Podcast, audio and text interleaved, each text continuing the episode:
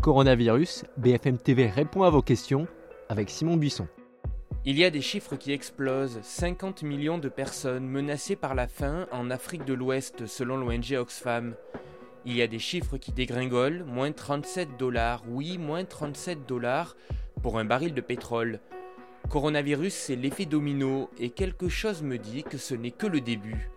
Confinement jour 36, bienvenue à tous. Vous le savez, on répond à vos questions avec le mot-clé question BFM TV et le mail bfmtv et vous bfmtv.fr.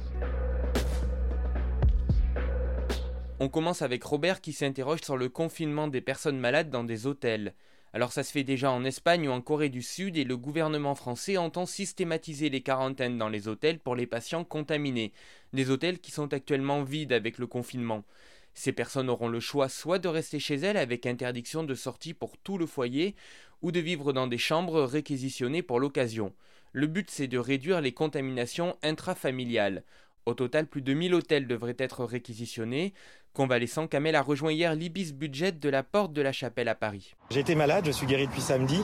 J'ai été malade pendant 18 jours, j'ai été hospitalisé pendant une douzaine de jours. Euh, là, je suis guéri et par euh, mesure de sécurité pour éviter de, de transmettre éventuellement à madame et aux enfants.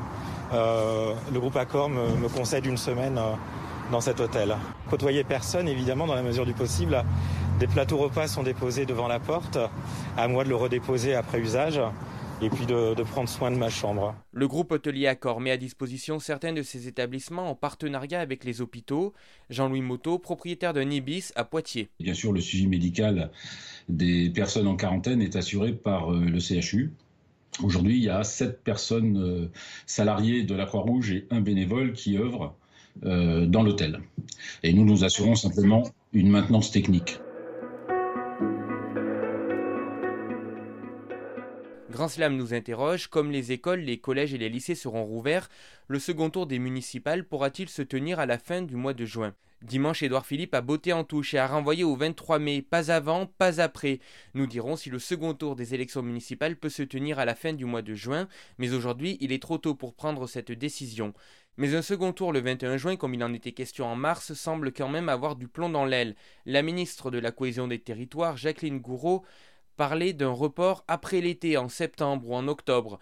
Cédric Villani, candidat malheureux à la mairie de Paris, ou Jean-Christophe Lagarde, président de l'UDI, plaident eux pour un scrutin en mars prochain, en même temps que les régionales.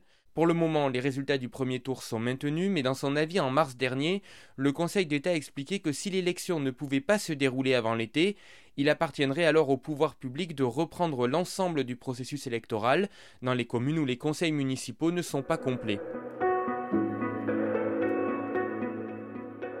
Ami de Paris nous écrit sur Twitter Lire et s'instruire sont des besoins de première nécessité. Pourquoi ne pas ouvrir les librairies pendant le confinement, dans le strict respect des gestes barrières, bien sûr, et sur précommande Internet par exemple? Oui, les librairies font toujours partie des commerces qui doivent rester porte close pendant le confinement, mais le ministère de la Culture encourage les libraires qui le souhaitent à mettre en place un système de click and collect sans aucun risque de verbalisation. Concrètement, au moment où Amazon a dû fermer temporairement ses entrepôts, plusieurs librairies à Paris et en province vous permettent de commander en ligne ou par téléphone votre livre. Vous venez ensuite le chercher sur le pas de la porte dans le respect des gestes barrières. Pour commander, je vous donne par exemple un site qui réunit plusieurs libraires parisiens, librest.com. Renseignez-vous près de chez vous. Par contre, il faut que l'ouvrage de votre choix soit en stock car la filière est à l'arrêt. Avec la crise, le syndicat de la librairie française annonce 95% du chiffre d'affaires perdu pour les petites librairies. Une question de Laurent. Je suis chirurgien dentiste. Nous sommes les grands oubliés pour les masques FFP2. Qu'est-il prévu quand on reprendra les soins dentaires classiques? Alors on a posé la question au ministère de la Santé, on nous a expliqué que depuis le 16 mars, il a été mis en place une doctrine de distribution des masques basée sur les recommandations du Haut Conseil de la Santé publique et de la Société d'hygiène hospitalière. Les stocks sont donc distribués uniquement pour les soins prioritaires ou urgents ou pour les personnels soignants quotidiennement au contact avec des malades Covid. Les dentistes en ont eu beaucoup moins parce qu'ils ne gèrent en ce moment que les urgences bucco-dentaires.